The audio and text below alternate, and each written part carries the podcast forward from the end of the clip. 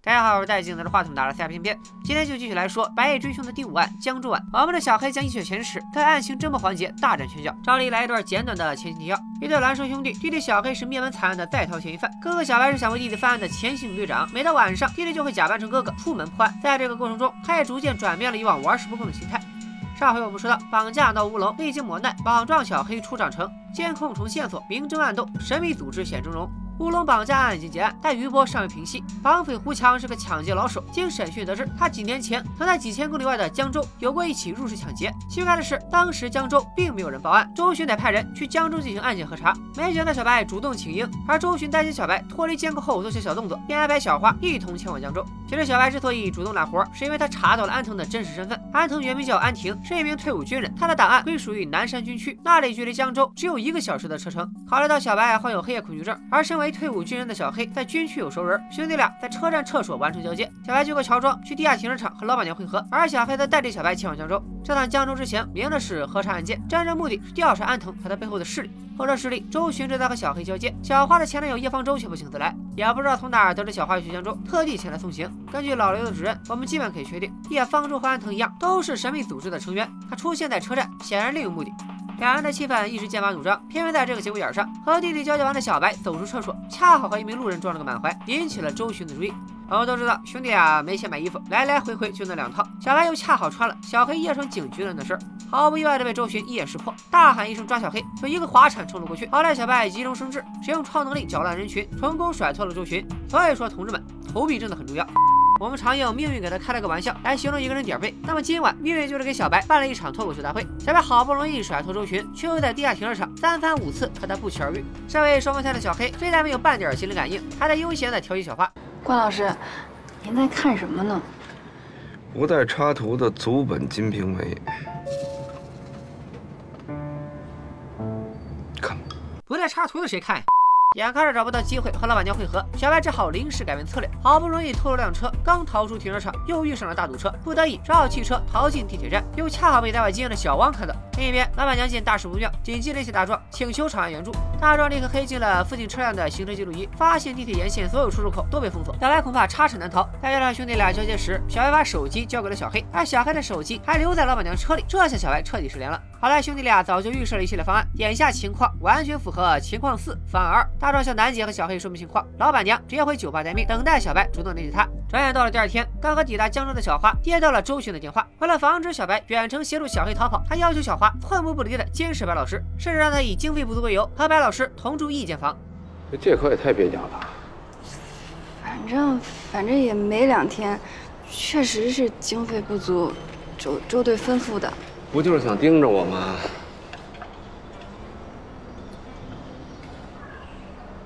他没让你开个大招吧？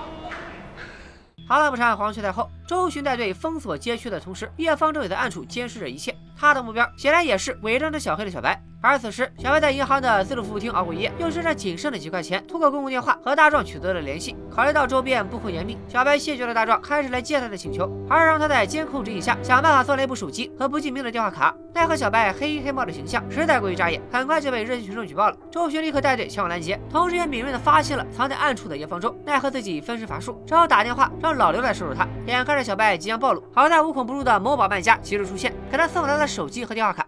师傅您好，您是生无可恋吗？我是你爹。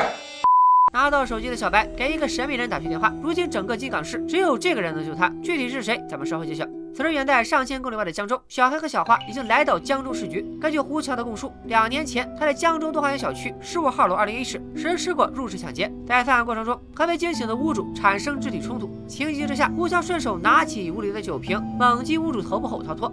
按理说，就算没出人命，入室行窃行凶也不是件小事。可奇怪的是，两年前江州总队和支队都没有接到此类报案，难不成是胡强胡诌了一个案子？小黑的直觉告诉他，事情没有那么简单。为心之计，只有亲自去案发地东花园小区看看。花开两朵，各表一枝。金港市抓捕现场，命运的红线啊，不是命运的大金链子再次连接。小白和周巡非常默契的先后登上了同一辆公交车，眼看着避无可避，小白决定先发制人。千万别乱动啊！哎哎，什么都别想。这车上人可多，我这枪一走火，不定打到谁身上。好家伙，电车之狼啊！为了争取周巡的信任，小白将这段实验的调查结果向周巡和盘托出。安藤叶方舟同属一个神秘组织，王志格也是他们的工具人。这个组织在绑架案中杀害了绑匪刘岩，同时也是二幺三灭案的始作俑者。等周巡察觉到异样，发现顶在自己后腰的是一根黄瓜的时候，小白早已离开。等等，为啥这人包里会有根黄瓜？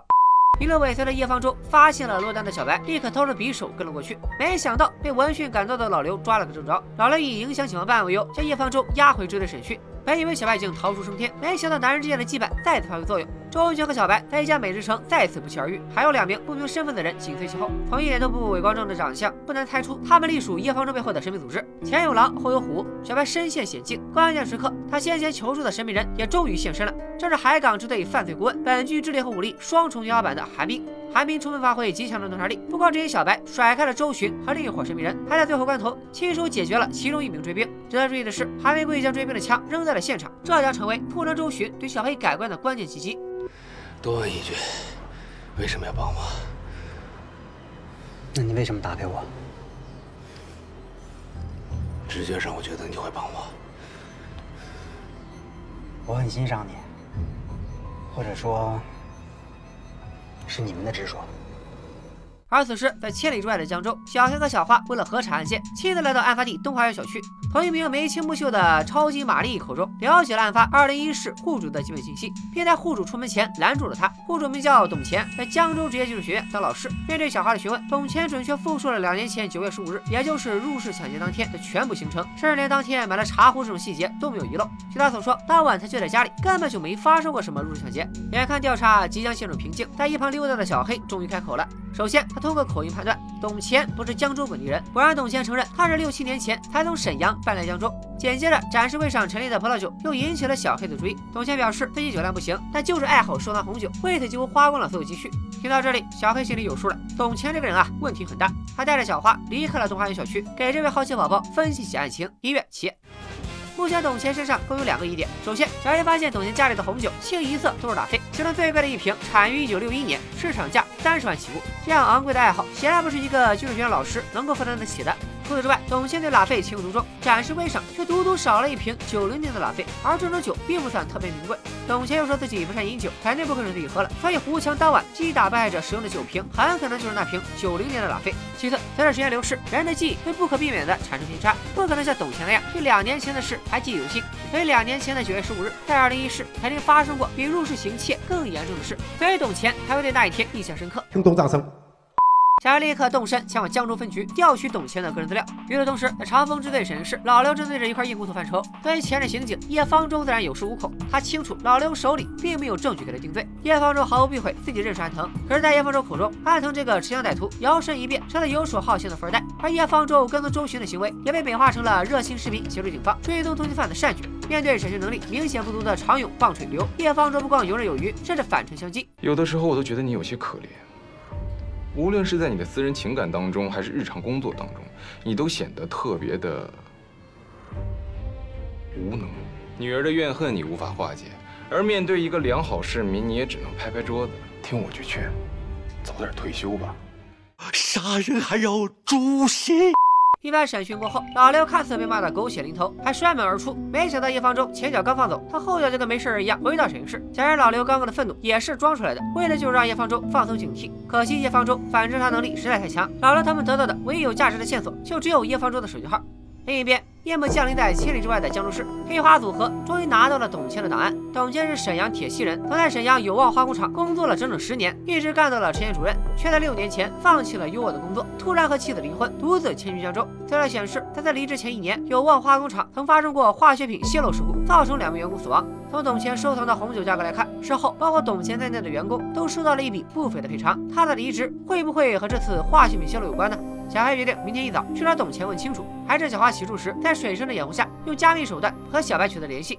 我现在跟这丫头住在一间房里边，你说我是想办法躲开她呢，还是我就将计就计，出卖色相，换取片刻自由啊？啊！都这个时候，你还凭什么呀？啊！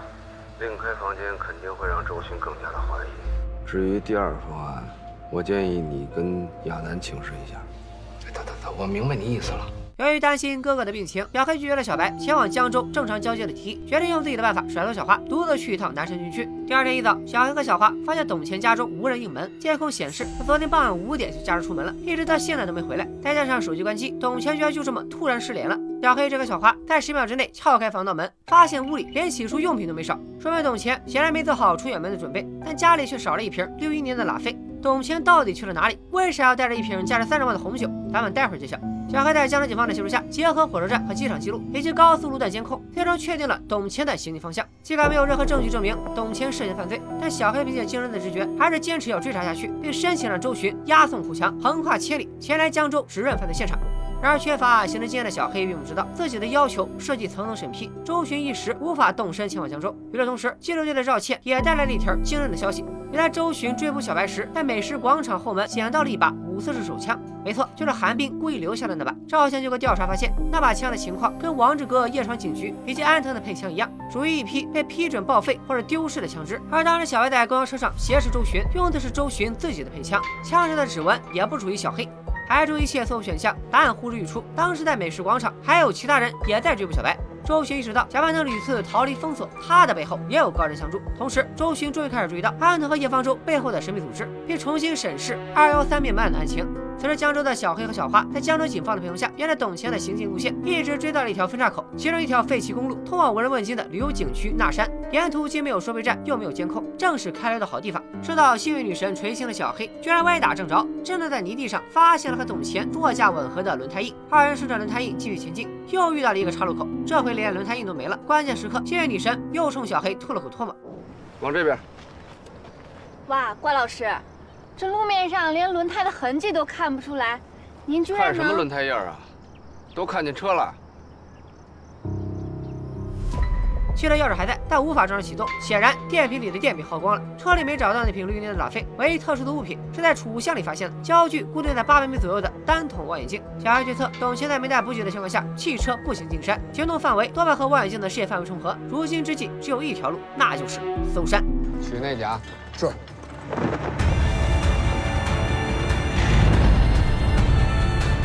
经过半天的搜索，江州警方虽然没找到董乾，然而却从望远镜的视野范围内找到了足足五具尸体。事发地在江州，所以家丑不外扬。江州警方显然不想让金港来的小黑他们过得介入，但这到手的绩效怎么可能拱手让人？周旋立即组织全队所有骨干，在正式文件批复前，让赵倩带上技术队和法医先行前往江州。出于对老同事的照顾，周巡有意让楠姐留在支队，免受舟车劳顿之苦。然而楠姐满脑子都是小黑，恨不得脸也飞过去，婉拒了周巡的好意。你可让小徐去呀、那好啊，小徐，啊？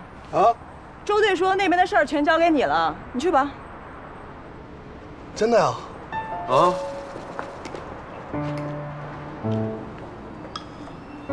不行，周队，我哪能行啊？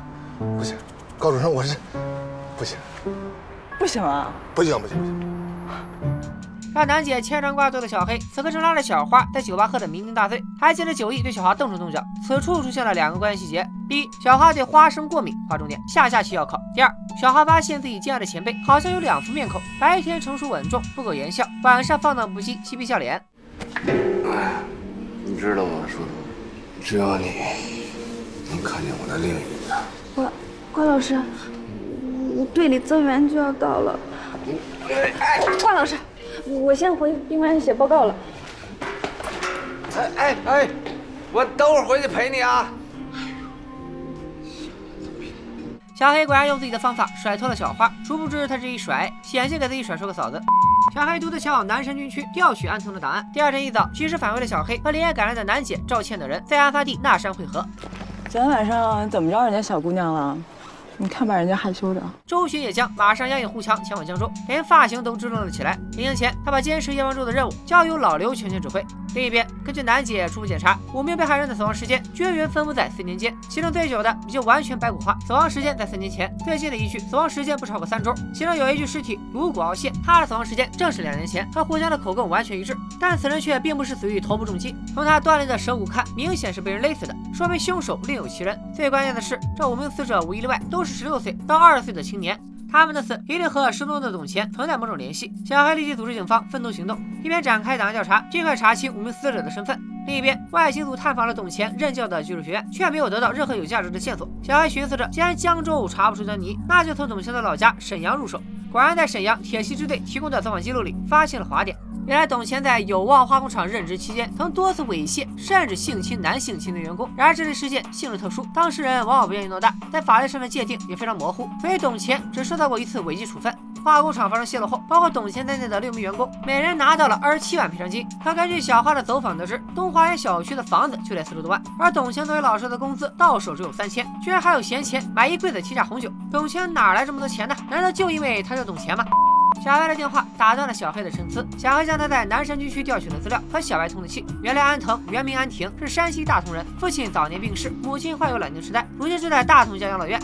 安藤在南山军区服役多年，后来因为弄丢了一批报废枪支，被送上军事法庭。尽管最后因证据不足没有被定罪，但还是被部队开除，从此行踪不明。据说他后来带着母亲领养的妹妹去了金港发展。那这个安婷的母亲姓什么？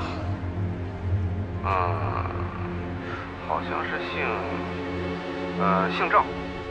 目前登场的有名有姓的角色里，只有居住队的赵倩姓赵。当然了，赵姓百家姓里排第一，我们也不能妄下定论。继续看剧情，男警将五具尸体按时间从远到近的顺序编了号，结果初步检测，时间最久远的一号死于多次力气戳刺，二号胫骨遇到毙命，三号、四号勒颈窒息，五号溺水身亡。为了进一步确定死亡时间，男警要求重回现场采集和气温、湿度相关的检材。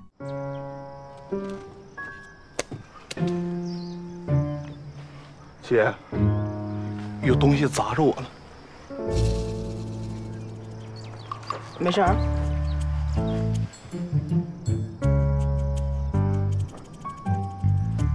谁？姐，我上个厕所。小黑好不容易支开了南京的手下，没想到又来了个小花。他带来了东花园小区的走访报告。根据街坊邻居反映，董乾时不时的就会以补课为由带一些男青年回家。朋友们可得长点心了，以后要是有人叫你单独去他家补课，等待着你的很可能是这样的场景。让我看看，不要！杰哥不要了，杰哥不要了。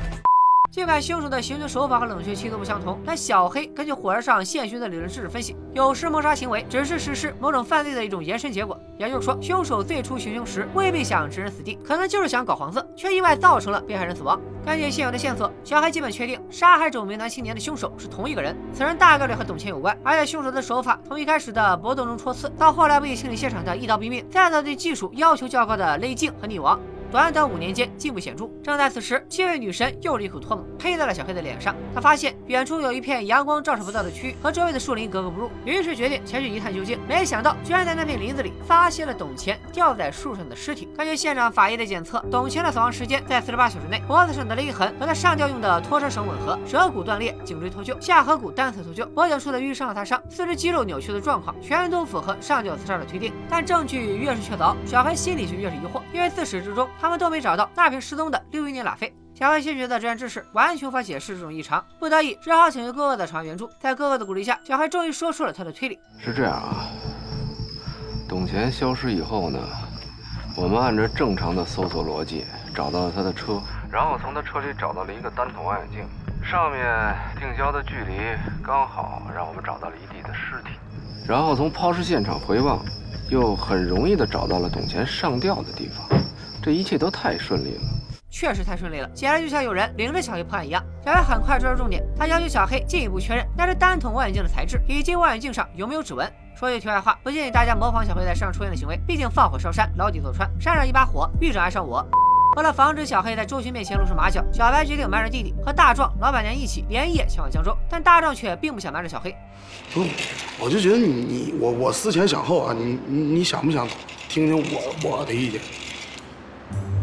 远在千里之外的江州，周勋已经押送胡强抵达，和小黑他们完成会师。根据胡强的供述和现场指认，九月十五日当晚，他顺着排水管翻窗进入二零一，正在被董钱猥亵的三号受害者听到动静，挣脱董钱冲出卧室，试图向外界求救，却被惊慌失措的胡强当成了户主，被他用红酒瓶猛击头部。再根据三号受害者脖子上的裂痕看，他当时只是陷入昏迷，是董乾为了防止他告密，还用绳索将他勒死，然后再抛尸那山。小黑注意到三号寓居处的地板和别处的颜色一致，显然没有被调换过。周琦下令敲开地板，果然发现了红酒渍和血迹。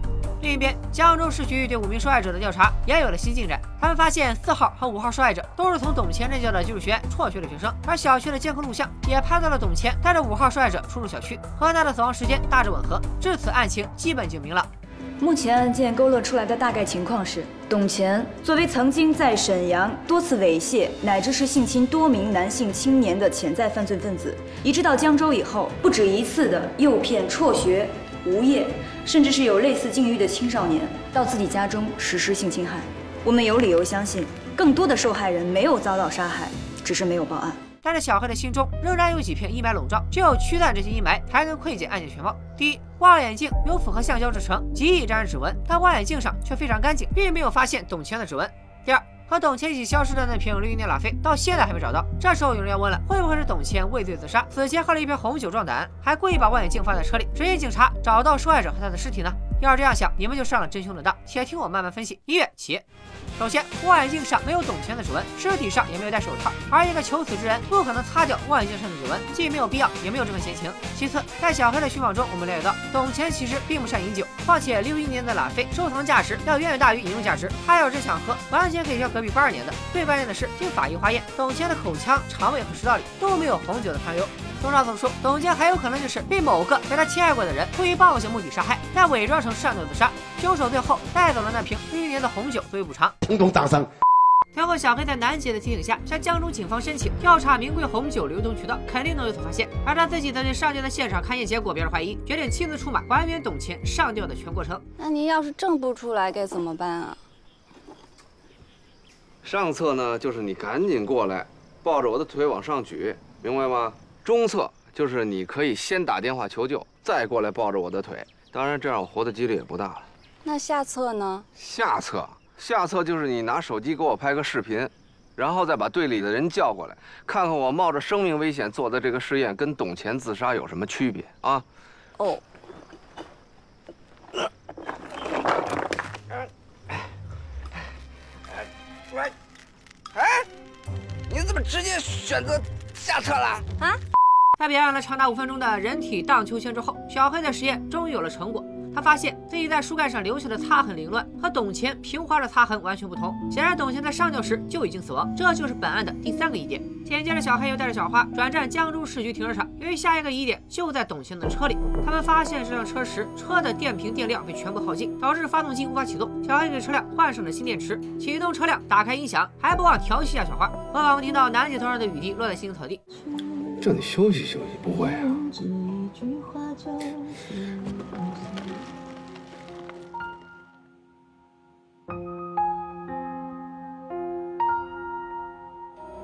随着电量流失，音乐声戛然而止。第四个疑点随之出现：电瓶是没电了吗？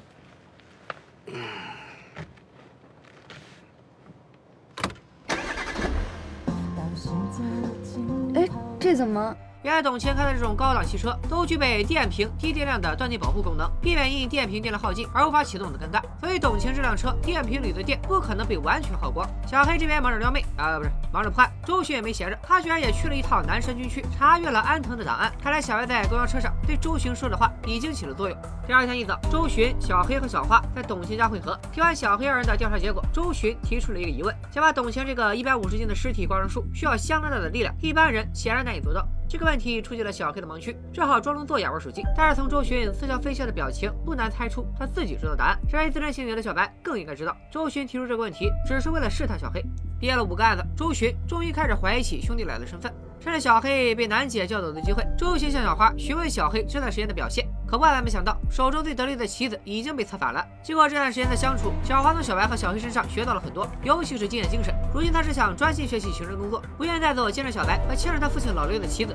为了解答心中的疑惑，周巡以现场排查为由，要求格莱的小黑留下指纹。一旦指纹被查出是小黑的，那兄弟俩的换身计划就会彻底暴露。没想到经过记录的比对，小黑的指纹居然和小白档案里的完全一致，着实把周巡吓了一跳。原来就在刚才，小白已经赶到江州，趁着小黑遇见楠姐时完成了交接。所以刚刚化验指纹的小黑，其实正是小白本白。而小白下一步要做的，就是前往江州市局，替小黑完成最后的推理。没想到临行前，小黑还给他准备了一外惊喜。那天晚上，您问我更喜欢您哪个样子，我想跟您说的是，不管您是哪个样子，我最喜欢的都是您办案时候的样子。先开车去。嫂子有了，这边稳了。一脸蒙圈的小白来到市局，他周旋一番，溜须拍马的看上白后，展开了精妙的推理。结合没有指纹、焦距指向抛尸地的望远镜、树干上平滑的擦痕、没有电的电瓶、消失的流云内拉菲这四条线索，小白整理出了董乾杀害五名受害者时，一定还有一个帮凶。也正是这个帮凶杀害了董乾。当晚，凶手驾车来到山崖边，故意放光了电瓶里的电，又以需要拖车为由叫来董乾帮忙，随后用拖车绳勒死了董乾。完成谋杀后，凶手发现一个问题：他的车没电，开不走。法定的车留在现场，四舍五入就留得手啊。后来他很快发现，其实电瓶的规格都差不多，于是将两辆车的电瓶互换，将自己的车开走。这也就是为什么董乾车里的电瓶是空的。可惜他吃了没文化的亏，没想到高档轿车具备低电量保护功能，无意中亲手制造了一个悖论。董乾车里规定焦距的望远镜，也是凶手为了让警方尽快发现尸体而故意布置的线索。听到这里，周巡再次提出疑问：凶手是如何把一百五十斤的尸体挂上树的？小白并不改色，因为这道题就连初中生都会做。答案是凶手使用了定滑轮，树干上平滑的擦痕就是按照定滑轮留下的。不过小白的推理有两处明显的问题，由我名侦探柯编来为大家纠正。首先，被人勒死和上吊自杀留下的勒痕是完全不一样的。被勒死的人会在颈后形成勒痕，上吊的人只会在下巴颈部形成半圆形勒痕。实际上，在《白夜追凶》的原著小说里，凶手是套住董卿的脖子，将他推下悬崖勒死的，这才造成了和上吊相似的勒痕。根据导演在某次专访中的解释，这部剧的拍摄地在东莞，剧组实在是找不到悬崖，只好省力糊弄了一把。其次，小白说凶手使用定滑轮吊着尸体，实际上定滑轮只能改变力的方向，动滑轮才能省力，所以凶手多半使用了滑轮组，都不用输出物理，小学自然课就学过了。怎么样？就冲我这般分析，是不是特别值一波一键三连？尽管小白完美解答了悬挂尸体的问题，但在面对同一个问题时，截然不同的表现，再次加深了周巡心中的怀疑。除了以上一点外，让小白认定凶手就是董乾帮凶的关键证据，则是男警在复检时发现的新线索：四号被害人死于勒杀。通常我们从背后锁喉应该怎么做？锁喉？通常锁喉？对，通常就是这样。按照一般的手法，会造成颈椎从右向左的错位，但四号的颈椎错位却是从左向右，这就说明凶手是个左撇子啊！又是左撇子，你们剧组肯定是对左撇子有成见。凶手是左撇子，而董乾是右利手，凶手显然另有其人。此时远在千里之外的金港市，老刘愁得头都大了，因为叶方舟似乎发现自己在跟踪他。这一天除了去酒吧夜店，就是满大街闲逛。老刘只好转而调查叶方舟的通话记录，却发现两个和他频繁联系的不记名卡也已经停机。这几天算是白忙活了。周巡深看老刘真是个棒槌，终于决定让小白参与叶方舟一案。如果他们不是一伙的，小白就是破案的最强助力；如果他们是一伙的，那小白势必会露出马脚。而此时小白还不知道自己已经被惦记上了。他和小黑、老板娘在一间茶社交流案情。根据董卿的档案和小花的提醒，小白终于确定杀害董卿的真凶就是小黑和小花初到东花园小区遇到的那名超级玛丽。此人名叫冯坤，和董卿一样是沈阳人，曾在有望化工厂工作。他正是当年猥亵事件中让董卿背上处分的那名受害者。泄露事件发生后，他正好当班。小白猜测，董卿一定是抓住了冯坤的把柄，借此威胁他帮自己杀人抛尸，还要用他的工资来供养自己。难怪董卿开得起豪车，买得起名酒。小黑和小花的突然造访惊动了董乾，冯坤也早已经无法忍受这样的生活，以处理尸体为由约董乾上山，将后者杀害，并伪装成上吊自杀，还留下望远镜，引导警方尽快找到尸体，完成董乾畏罪自杀的最后一环。小白通过物业监控发现，案发当天冯坤驾驶的是物业公司的一辆大众汽车。经过一番搜查，警方果然从车里找到了董乾车上的电瓶，侦破工作到此圆满结束。江州警方正在全力抓捕冯坤。小白充分肯定了小黑的能力和坚持，决定提前交接，让小黑亲自接受属于他的荣誉。你去南山的那天晚上，跟小周说了什么？啊？恐怕这个案子结束的时候，你得跟小周一块回去。这个由他刚表白过的关老师，应该由你扮演更合适。小黑通过排除法，在排除了火车、飞机这些需要实名登记的交通工具后，确定冯坤会从陆路逃离，并在冯坤家里做了布控，发现冯坤给家里打过电话，由此逆推到了一家加油站，最终在加油站附近唯一一家不需要登记身份证就能入住的旅馆里抓住了在逃的冯坤。还在房间里找到了那瓶六一年的红酒。之所以会选择这瓶酒，并不只是因为它最贵，而是因为它就是董钱用冯坤的赔偿金买的。我们也终于从冯坤嘴里得知了三年前有望化工厂泄露事件的真相。原来当时为了防止化学品污染蔓延，冯坤在工人还未全部撤离的情况下锁死了安全门，导致其中两名工人不幸遇难。这一切恰好被车间主任董乾看到了，他以此为筹码威胁冯坤当他的奴仆。实际上，根据事故报告，那两名遇难者已经被化学品掩埋，毫无生还的可能。当时冯坤如果没有关闭安全门，反而会有更多的人遇难。只是可惜真相来得太迟，虽然董乾已经死亡，却有一名内心纯洁的孩子被迫葬送了自己的一生。小黑能做的只有打开那瓶绿年的拉菲，慰藉眼前孤独的灵魂。白夜追凶第五案江州案也就此结案。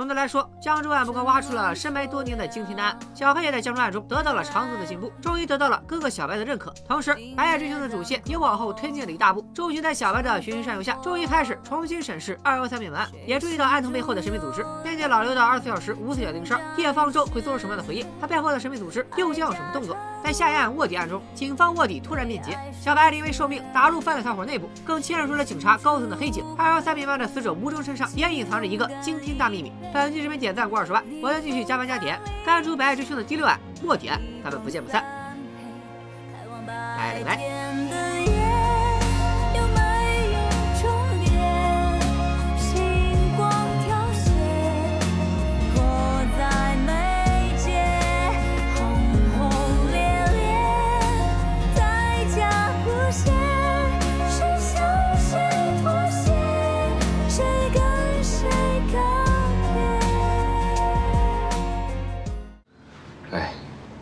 要不是因为你现在怀孕，我非把这节车厢都给包下来。哎，燕子，嗯，别别这样，燕子，你听我说，不能这样，公众场合，哎。